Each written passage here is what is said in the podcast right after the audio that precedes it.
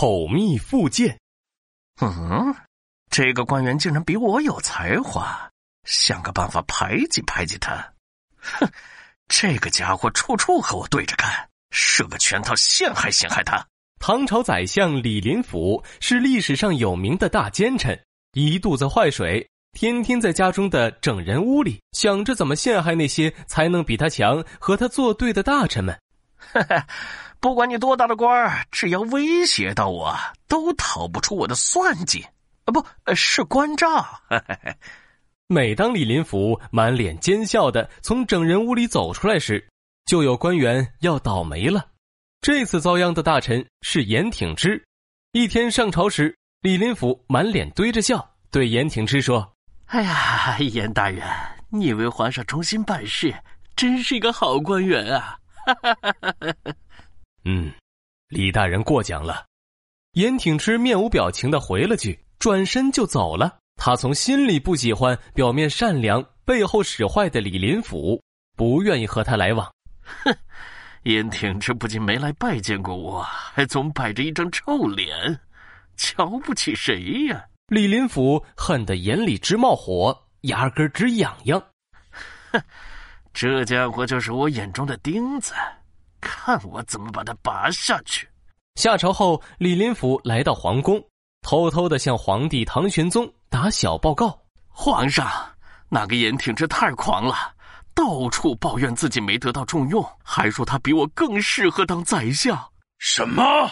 这个严挺之真是胆大包天，居然敢这么狂妄！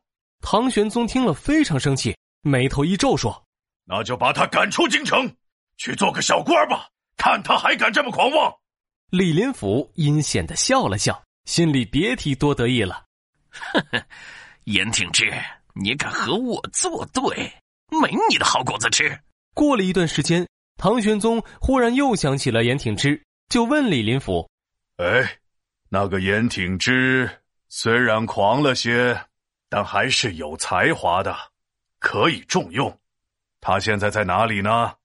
李林甫脸色一变，心里咯噔一下，低头回答道。呃呃，是啊，严挺之的才学还是不错的，我马上去打听一下。然后他叫人把严挺之的弟弟叫来，笑眯眯的说：“哎，我和你哥哥交情深厚，所以想了一个办法，能把他调回京城。”严挺之的弟弟连忙起身，急切的问道：“是吗，李大人？你快说是什么好办法？”李林甫微微一笑，温和的说：“皇上很欣赏严挺之。”只要他说自己生病了，想回京来治病，皇上肯定会让他回来的。严挺之一心想回到京城，竟真按照李林甫出的主意，写了一道奏章给唐玄宗，请求回京看病。皇上，严挺之年老体弱，突然得了重病。李林甫看着奏章，一边摇头，一边叹息着说：“唉，真是可惜呀，他的身体怕担不起重任了。”唉，好吧，给他一个清闲的官职，让他好好养病吧。